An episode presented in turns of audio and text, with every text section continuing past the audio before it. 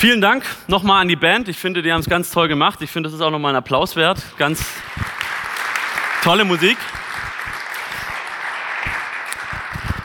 Ich habe vorhin, ähm, als die Sarah mich interviewt hat, ja gesagt, es wird heute kulinarisch, aber es wird heute nicht nur kulinarisch, sondern, ähm, wie ich es gerade im Gebet erwähnt habe, ähm, wir werden uns heute mit dem Thema Kreuz beschäftigen, mit dem Kreuzestod.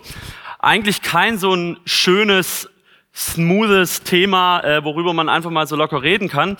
Ich hoffe trotzdem, dass ihr euch darauf einlassen könnt und dass ähm, wir als Gemeinde uns einfach auch nochmal dessen bewusst werden, was eigentlich dieses Kreuz und auch der Kreuzestod bedeutet. Wir befinden uns gerade in unserer Predigtreihe ähm, zum Thema 1. Korinther eintauchen. Und ich habe da heute natürlich auch einen Text mitgebracht. Aber bevor wir einsteigen in den Bibeltext, möchte ich euch noch mal ganz kurz ein bisschen mit hineinnehmen, ähm, was es denn mit Korinth überhaupt auf sich hat. Ich weiß nicht, ob der ein oder andere von euch überhaupt weiß, wo Korinth liegt, was äh, für eine Stadt das überhaupt ist. Ich weiß auch nicht, wer von euch schon mal den ersten, vielleicht auch zweiten Korintherbrief schon mal ganz durchgelesen hat. Ich habe das jetzt gemacht äh, vor der Predigt ähm, und es ist wirklich ein toller, interessanter Brief. Also meine Empfehlung an euch, lest auch gern mal den ersten Korinther äh, am Stück durch. Das dauert ungefähr 40 Minuten. Ich möchte euch hineinnehmen ähm, in die Zeit, in der diese, äh, dieser Korintherbrief geschrieben wurde. Und zwar möchte ich euch ganz kurz nochmal sagen und zeigen, wo Korinth überhaupt auch heute noch liegt. Die Stadt gibt's ja immer noch. Und zwar erkennt ihr das hier. Korinth liegt in Griechenland, ungefähr gegenüber von Athen. Und ähm, der Bibeltext, ähm, um den es heute geht, 1. Korinther 2, Verse 1 bis 5, ähm, der spielt eben in dieser Zeit. Und zwar ist es so, dass der Paulus, der ja diese zwei Korintherbriefe geschrieben hat, der kam, als er nach Korinth gegangen ist, von hier oben, upsa, jetzt habe ich's halt. Genau, er kam von hier oben, von Mazedonien, ging nach Athen hielt sich dort eine ganze Weile auf in Athen und ging dann von Athen hier rüber nach Korinth. In diese wirklich verrückte, große Hafenstadt. Ihr müsst euch Korinth so vorstellen wie das heutige Hamburg. Ähm, große Freiheit, ähm, alles kann, nichts muss. Ähm, es gibt viele Götter, es gibt Götzenkult, es gibt äh, Tempelprostitution. Ähm, es ist wirklich alles zu haben in Korinth. Es ist international, also eine wahnsinnige Hafenstadt, in der richtig was los ist. Und in keiner anderen Stadt, bis auf Ephesus, Ephesus liegt hier drüben in der Türkei, bis auf Ephesus hielt sich ähm, Paulus in keiner anderen Stadt so lange auf wie in Korinth, nämlich 18 Monate. Das könnt ihr nachlesen in der Apostelgeschichte. Und als der Paulus nach 18 Monaten also diese Gemeinde hier in Korinth gegründet hatte, er hatte eine kleine Gruppe an Leuten zusammenbekommen, die die Botschaft von Jesus ähm, nachfolgen wollte und die Christen zum Christentum übergegangen waren. Als er dann nach 18 Monaten Korinth verlassen hatte Richtung Ephesus, hielt er sich in Ephesus auf und immer mal wieder kamen Freunde aus Korinth nach Ephesus und berichteten ihm, was denn jetzt in der Gemeinde in Korinth gerade abgeht und hielten den Paulus auf dem Laufenden darüber, was die Gemeinde in Korinth bewegt, was ihre Probleme waren, ihre Streitpunkte. Und das könnt ihr in dem ersten Korintherbrief auch ganz toll nachlesen, dass der Paulus Antworten gibt auf die ganzen Fragen, die die Korinther, die christlichen Korinther dann hatten. Wie müssen wir denn mit Sexualität umgehen, mit dem Götterkult? Ähm, was müssen wir mit den Reinheitsgeboten, mit, ähm, mit den Essensvorschriften beachten, jetzt wo wir Christen sind? Und der Paulus korrespondiert jetzt also, also von Ephesus Richtung Korinth. Ein Bibelkommentar hat ähm, es so formuliert, der erste Korintherbrief, vor allem der erste Korintherbrief, ist wie wenn man das Dach von der ersten Frühgemeinde anhebt, um hineinzuschauen in diese Gemeinde. Das ist wie wenn wir hier das Dach öffnen würden und wir könnten hineinschauen in das Innenleben des Jesus-Treffs. Was bewegt uns? Was sind unsere Probleme, unsere Streitpunkte? Ähm, worauf haben wir keine Antworten? Und der Paulus, das finde ich das Tolle an dem Paulus, nicht nur in den Korintherbriefen, sondern auch der Brief an die Epheser oder an die Römer. Der Paulus, der hat eine wahnsinnige Leidenschaft dafür, seine Schäfchen, seine Gemeinden über über die Theologie von Jesus ähm, zu informieren, sie auf dem Laufenden zu halten, ihnen Fragen zu beantworten. Und er steckt seinen ganzen, seine ganze Energie, seine ganze Leidenschaft, sein ganzes Leben hinein, den Christen in den einzelnen Gemeinden Informationen über das Evangelium zu geben, über Jesus Christus. Und das ähm, finde ich hochspannend, wie er auch Schmerzen erleidet, wie er Kämpfe ausficht. Vor allem im zweiten Korintherbrief können wir das nachlesen, dass ähm, er Streit hat auch mit der Gemeinde in Korinth. Und an dieser Stelle möchten wir jetzt heute einsteigen in unseren heutigen äh, Bibeltext. Das ist 1. Korinther 2, die Verse 1 bis 5. Ihr seht das nochmal genau. Ich lese nach der guten Nachricht und es wäre ganz nett, wenn mir jemand Wasser geben könnte, weil ich eine sehr trockene, ich habe leider kein Wasser mehr. Vielleicht kann mir nachher jemand noch ein Wasser bringen, das wäre nett. Wir lesen 1. Korinther 2, Verse 1 bis 5. Brüder und Schwestern, als ich zu euch kam und euch Gottes verborgenen Plan zur Rettung der Menschen verkündete, habe ich euch doch nicht mit tiefsinnigen Weisheit und geschliffener Redekunst zu beeindrucken versucht. Ich hatte mir vorgenommen, unter euch nichts anderes zu verkündigen als Jesus Christus, und zwar Jesus Christus, den Gekreuzigten. Als schwacher Mensch trat ich vor euch und zitterte innerlich vor Angst. Mein Wort und meine Botschaft wirkten nicht durch Tiefsinn und Überredenskunst, sondern weil Gottes Geist sich darin mächtig erwies. Euer Glaube sollte sich nicht auf Menschenweisheit gründen, sondern auf die Kraft Gottes. Nicht selten wird der Paulus als, naja, sagen wir es mal vorsichtig, etwas arrogant und vielleicht auch überheblich ähm, von Theologen oder von Bibelkommentaren auch gezeichnet und über ähm, äh, und beschrieben. Ein Mann, der alles besser weiß. Ich habe es ja gerade schon erwähnt. Der Paulus kannte sich sehr, sehr gut aus in der Tora im Alten Testament.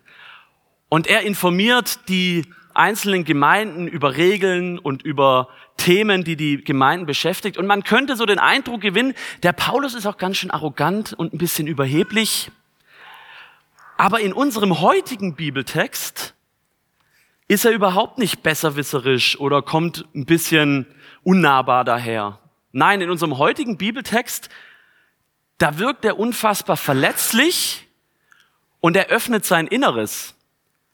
Er zeigt seine Schwächen und er macht deutlich, Leute, ich bin auch ein schwacher Mensch. Ich bin kein großer Rhetoriker. Ich bin kein toller Hecht, der alles besser weiß. Und das finde ich sehr beeindruckend in diesem Bibeltext.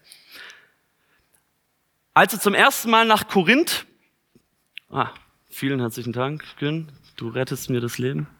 Danke. Oh, sprudelt sehr gut. Muss man dann immer ein bisschen aufstoßen, aber vielen Dank. Als er zum ersten Mal nach Korinth gekommen war, um das Evangelium zu verkünden, da war er auch kein großer Redner. Und man äh, liest es auch im zweiten Korinther. Der Paulus war kein großer, toller Redner, wie das vielleicht ein Barack Obama ist, äh, ein Donald Trump jetzt vielleicht weniger. Aber ähm, Paulus war kein großer Redner. Und er war kein guter Rhetoriker.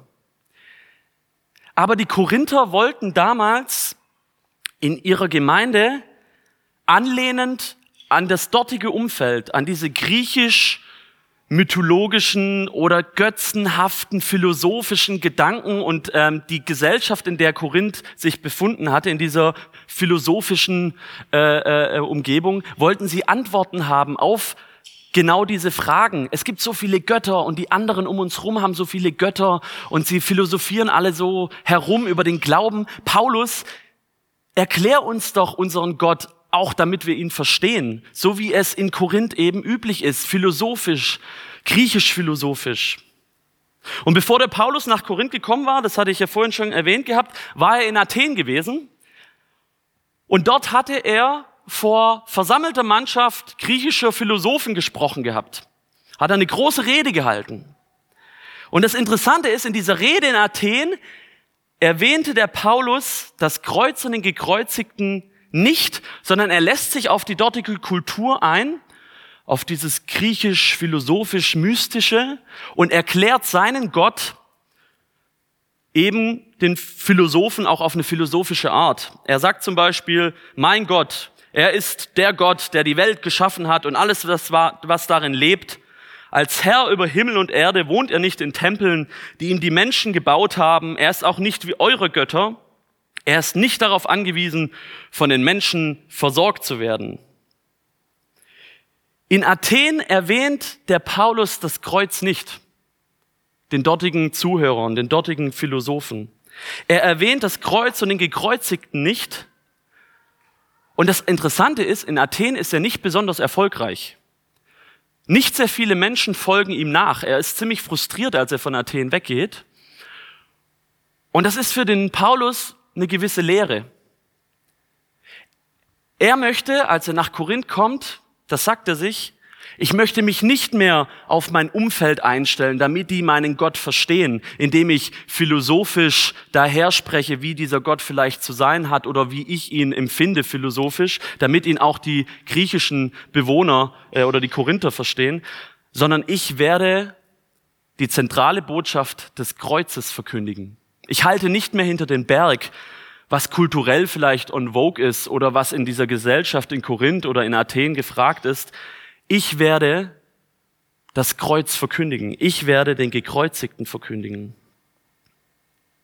Die Korinther wollten wie die Menschen in Athen eine, eine, ein Bild, ein Gottesbild von diesem Jesus haben, wie ihn die Philosophen vielleicht auch haben. Sie wollten ihn so erklärt haben, dass sie ihn auf eine philosophische Art und Weise verstehen.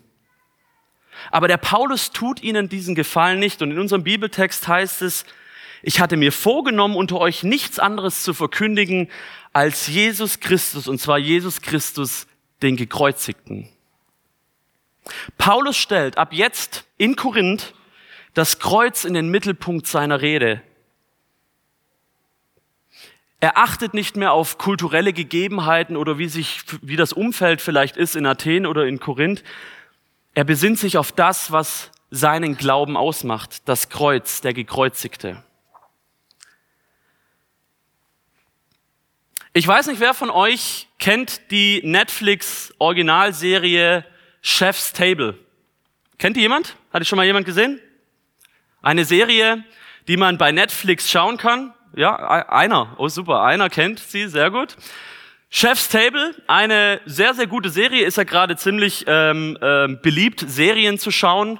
Ähm, ich weiß gar nicht, so Game of Thrones oder ich weiß nicht, was, was man so sonst noch so alles gucken kann. Suits habe ich jetzt mit meiner Frau geguckt. Also es gibt ja ganz tolle Serien.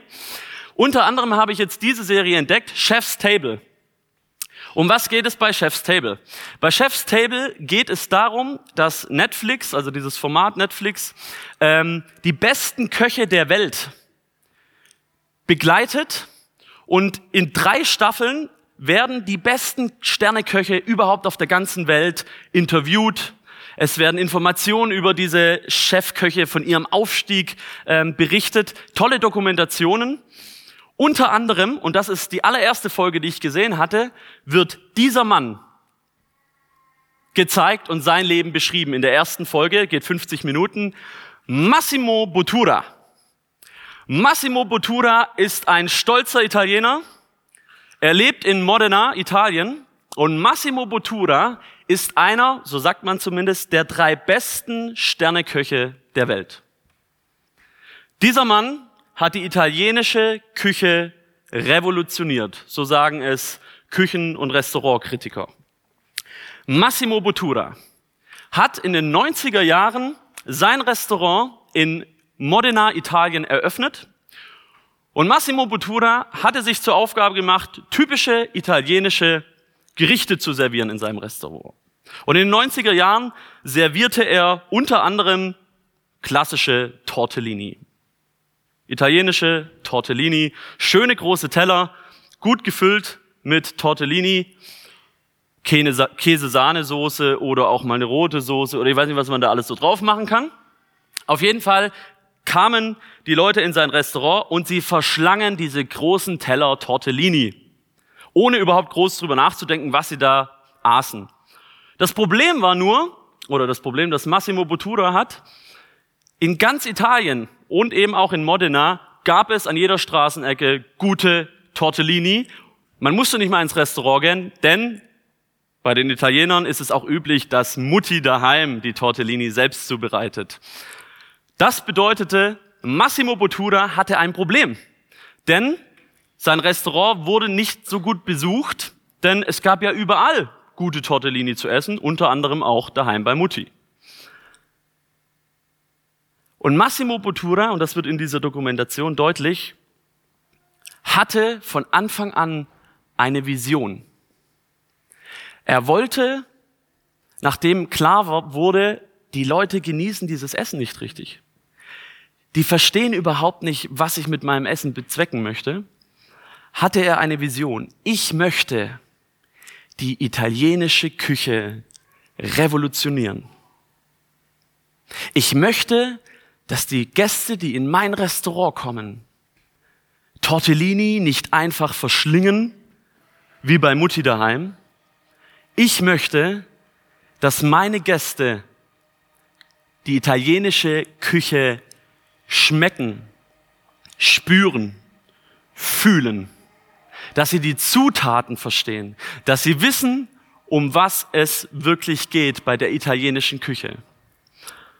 Und Massimo Bottura entwickelte ein neues Gericht. Es heißt Tortellini wandern in die Brühe. Massimo Bottura kreierte neue Tortellini. Ein Teller mit sechs Tortellini aneinandergereiht. Und daneben ein bisschen Brühe. Tortellini wandern in die Brühe. Als Massimo Bottura dieses neue Tortellini-Gericht seinen Gästen servierte, ging ein Aufschrei durch Modena und ganz Italien. Wie kann man in einem guten Restaurant, und damals war er noch gar nicht so bekannt, wie kann man in einem guten Restaurant einem stolzen Italiener nur sechs lausige Tortellini servieren? Ich möchte einen großen Teller Tortellini wie bei Mutti daheim. Dafür zahle ich ja schließlich auch. Aber Massimo Bottura wollte, dass die Gäste, die zu ihm kommen, verstehen, um was es wirklich in seinem Restaurant geht. Und es wird richtig schön gezeigt in dieser Dokumentation, wie er eine Tortellini nach der anderen um seinen Finger wickelt, mit hauchdünnem Teig, die Füllung sorgfältig reinmacht, Fleisch, was auch immer, Zutaten dazu gibt, alte italienische Tradition, aber neue Zutaten mit verfeinert und er präsentiert seinen Gästen sechs Tortellini. Und diese Tortellini sollen die Gäste genießen, in sich aufnehmen, die italienische Küche fühlen. Das war seine Vision. Zu Beginn hatte Massimo Bottura wenig Erfolg damit, das könnt ihr euch wahrscheinlich denken. Aber eines Tages kam ein international hochgeachteter Restaurant- und Küchenkritiker in sein Restaurant zufällig, bestellte Tortellini, die in Brühe wandern. Und ein paar Monate später war in jedem Küchenguide und in jedem Restaurantguide der Welt Massimo Botturas Restaurant als eines der besten italienischen Restaurants angepriesen. Dieser Küchenkritiker hatte es verstanden. Massimo Bottura möchte die italienische Küche revolutionieren. Er möchte, dass seine Gäste Tortellini nicht einfach nur hinunterschlingen. Er möchte, dass sie hineintauchen in diese italienische Küche, dass sie sie verstehen, dass sie sie begreifen, dass sie sie fühlen. Paulus verkündet den Korinthern nicht das, was sie hören wollten. Er serviert ihnen keinen ganzen Teller Tortellini, den sie verschlingen können. Paulus wollte, dass die Gemeinde sich auf das besinnt, was das Zentrale im Christentum ist, der gekreuzigte Jesus Christus. Paulus besinnt sich auf die Grundfesten des Glaubens, unabhängig davon, was die Leute hören oder essen möchten. Er hat eine Vision für unseren Glauben, für die Gemeinde. Das Problem ist nur, Der Paulus stellt das Kreuz in den Mittelpunkt seiner Verkündigung. Das Problem ist nur, auch Paulus hat ein Problem mit dem Kreuz. Genauer gesagt, mit der Todesart am Kreuz. Jede andere Todesart wäre nicht so schlimm gewesen wie der Tod am Kreuz. Das ist ein Problem für den Paulus bei der Verkündigung vom Kreuz. Warum ist das so? Im fünften Mose, Kapitel 21, Vers 22, also weit, weit vorne in unserer Bibel, im Alten Testament lesen wir, wenn jemand wegen eines Verbrechens zum Tod verurteilt und hingerichtet worden ist und der Tote danach an einem Pfahl, das heißt an einem Längsbalken des Kreuzes aufgehängt wird, dürfte ihn nicht über Nacht dort hängen lassen, ihr müsst ihn noch vor Sonnenuntergang begraben, und jetzt kommt es, denn wer am Holz hängt, ist von Gott verflucht und bringt Unheil über das Land.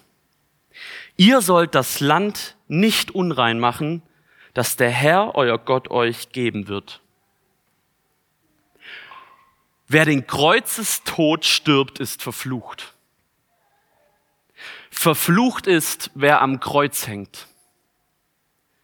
Bei keiner anderen Todesart im Alten Testament wird derjenige, der diesen Tod erleidet, verflucht. Und mit verfluchen ist gemeint, dass dieser Mensch wirklich den Tod erlebt, die volle Strafe erlebt, dass Unheil über diesen Menschen kommt. Und nun versteht man auch, warum der Paulus ein Problem mit der Verkündigung des Kreuzes hat. Paulus serviert den Korinthern sechs Tortellini von denen sie scheinbar nicht satt werden, die nicht in die damalige Kultur hineinpassen.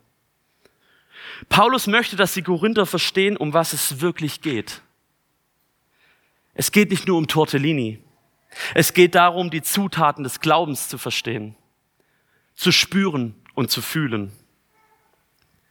Die Botschaft vom Kreuz ist nur schwer zu verstehen, wie sechs Tortellini auf einem Teller. Zu wenig unbegreiflich und eigentlich auch eine Schande.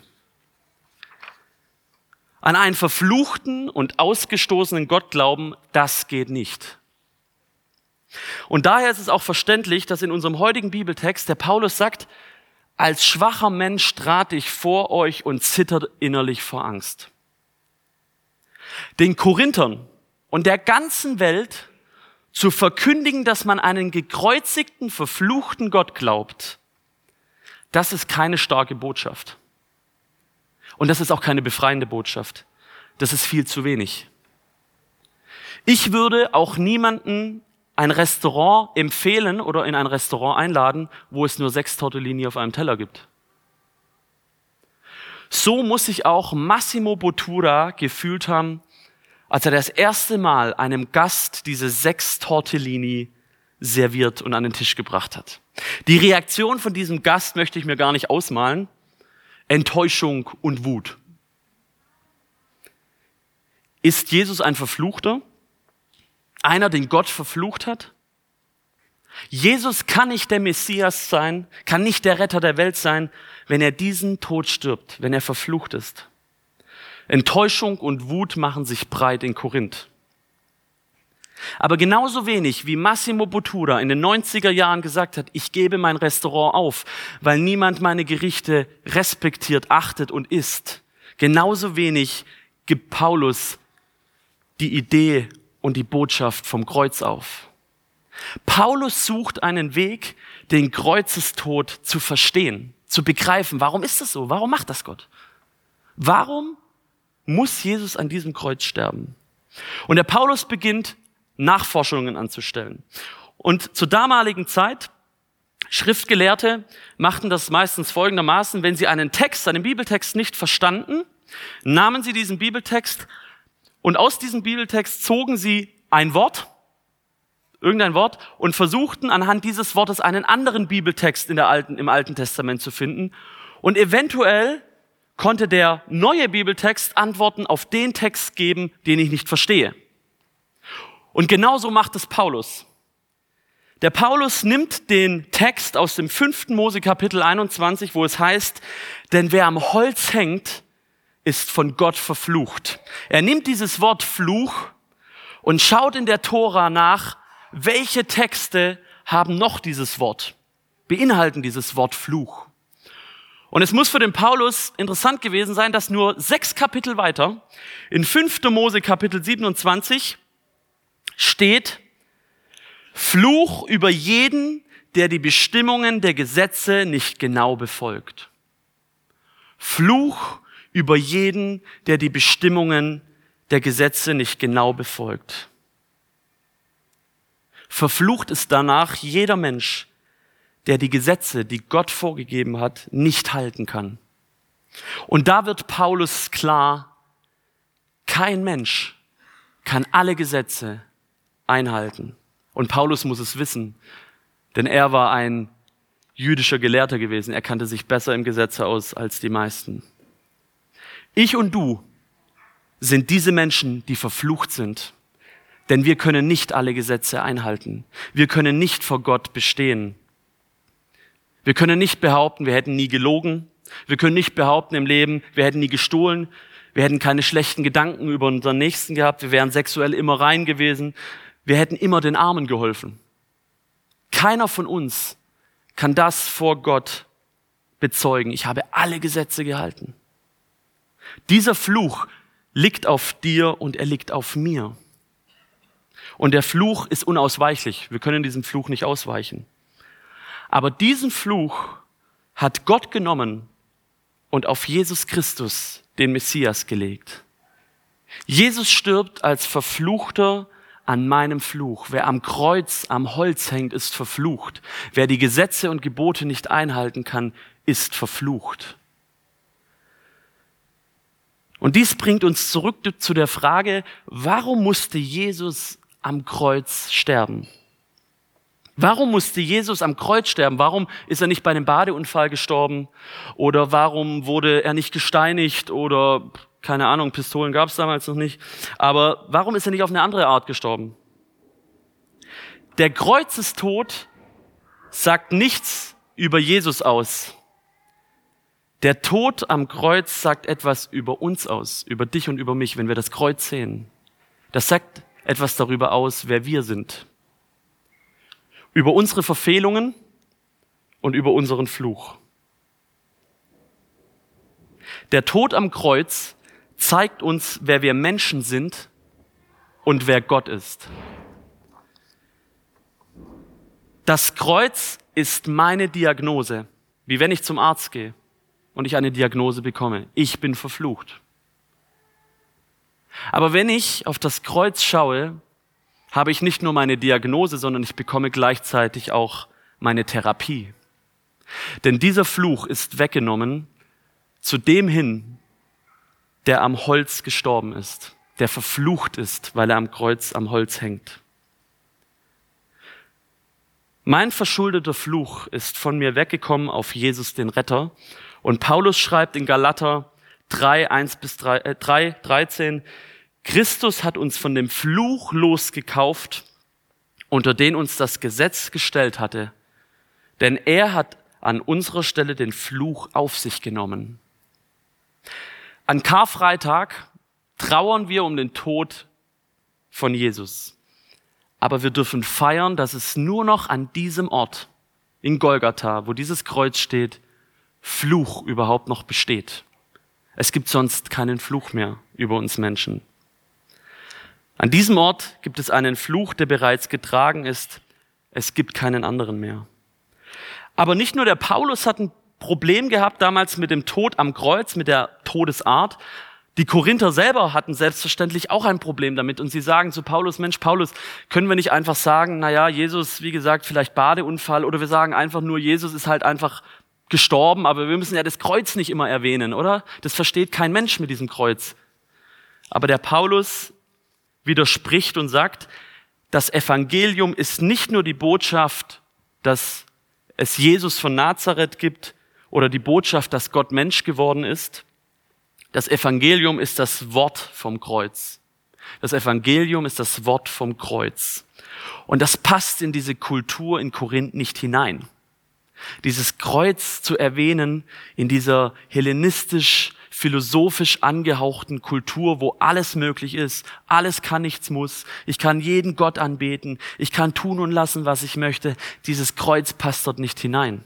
Und wenn wir mal ganz ehrlich sind, dieses Kreuz, diese Botschaft passt auch heute nicht nach Stuttgart im Jahr 2017. Dieses Kreuz gefällt leider nicht jedem. Paulus hätte vielleicht die Todesart verändern können. Er hätte sagen können, Jesus ist einfach gestorben, wir wissen nicht wie. Aber er erwähnt dieses Kreuz. Denn Paulus sagt, Gott wollte mit dem Kreuzestod etwas zerstören. Gott hat einen Plan mit diesem Kreuz. Gott wollte mit dem Kreuzestod etwas zerstören. Zur damaligen Zeit gegenüber den Juden musste zerstört werden, dass der Mensch glaubt, er wäre stark genug, durch Gesetze und Gebote vor Gott zu bestehen. Genau dieser Text, den wir vorhin gelesen haben, wir schaffen es nicht, alle Gesetze zu halten. Die Juden glaubten das und dieses Kreuz zerstört das. Gegenüber den Griechen musste zerstört werden, dass der Mensch weise genug sei, zu glauben, er könnte sich auf eine philosophische Art seinen Gott zusammenschustern oder vielleicht zu glauben, wir Menschen sind intelligent genug, weise genug, selbst vielleicht Götter zu sein. Und gegenüber uns hier in Stuttgart musste zerstört werden, dass wir glauben, wir wären klug genug, groß genug, reich genug, stark genug, diesen Gott zu überwinden und nicht zu brauchen. Dieses Kreuz zerstört alle Vorstellungskraft. Das Kreuz war Absicht von Gott. Gott hat beschlossen, die Weisheit der Weisen zunichte zu machen und die Stärke der Starken zunichte zu machen. Gott wollte, dass unser Denken und Verstehen entthront wird. Massimo Bottura entthront das Denken und die Vorstellung der Gäste, was gute Tortellini zu sein haben. Und sind wir mal ehrlich, sechs Tortellini, das ist ein absoluter Witz. Da würde ich niemals satt werden. Ich würde doch nicht mal hingehen zum Essen. Ich weiß auch gar nicht, was das kostet. Es kostet wahrscheinlich noch 200 Euro für sechs so Tortellini. Aber darum geht es Massimo Bottura nicht. Er geht eine Stufe tiefer. Er möchte, dass die Gäste erkennen, was Tortellini auszeichnet, was italienische Küche auszeichnet was in den Tortellini wirklich steckt. Das herkömmliche Denken über Tortellini wird über den Haufen geworfen. Passt nicht in diese italienische Kultur. Wie Gott zu sein hat, wird am Kreuz über den Haufen geworfen. Unser Denken darüber, wie unser Gott zu sein hat, sprengt unsere Vorstellungskraft, wird am Kreuz zerstört und über den Haufen geworfen. Gott überrascht seine Gäste im Restaurant mit sechs Tortellini, mit dem Kreuzestod. Und ob du von dieser Botschaft im Leben immer satt wirst, das weiß ich nicht. Ich weiß nur eins. Gott serviert uns nicht immer das, was wir bestellt haben. Amen.